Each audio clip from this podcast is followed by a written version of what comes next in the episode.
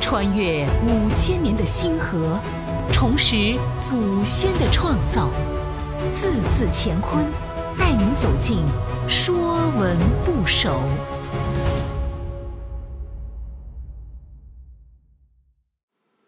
《说文不首》画，绘画的画，简写为画，意思是用笔描绘事物。我们的文字起源于图画，汉字的一笔叫一画，所以书写的线条被称为笔画。绘画作品因融入了作者的情感和艺术表达，往往超越了真实，更为符合人们的审美期待。人们把美好的事物都比作画。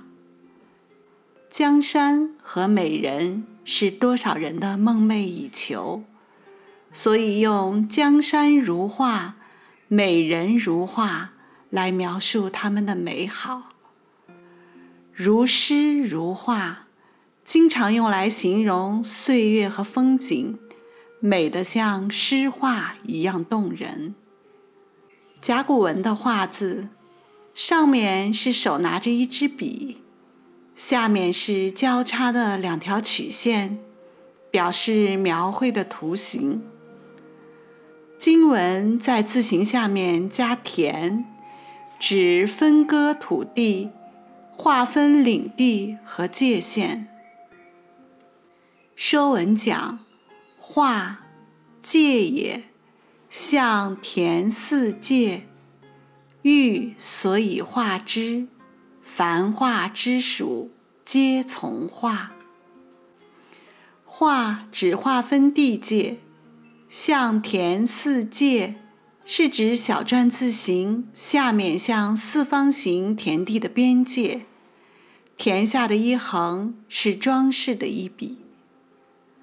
欲所以画之，再说字形上方是以手执笔描画做规划。商周时期的井田制，就是依着阡陌分界，把土地划分成形状像井字的方块。画是执笔规划，划分田界。而张顺辉却认为，画字形中的田，并不是田地的田，应当为木工所画的木线。木工做活之前，先要用竹笔取墨汁，依器物大小画界限于木材之上，这是古之以法，是画的构字意图。这个说法可备一说。说到画，不由想起《画》这首充满禅意的诗：远看山有色。静听水无声，春去花还在，人来鸟不惊。此诗仅仅二十字，但有声有色，有山有水，有花有鸟，还有人。从远到近，从有到无，去了又来。如果说山有色，水无声，是画中景象或自然实景，那花还在，鸟不惊，则是沧海桑田、世事变迁后的如如不动心。画这首诗，似乎带我们走入了画中，触摸到另一个世界。凡画之属，皆从画。以画为元素造出来的字，都有画的含义。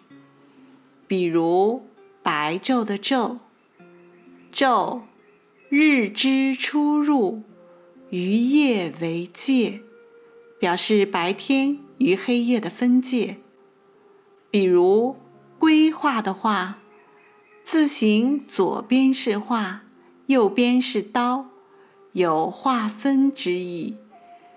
这些由画的元素所组成的字，都有描画和分界的含义。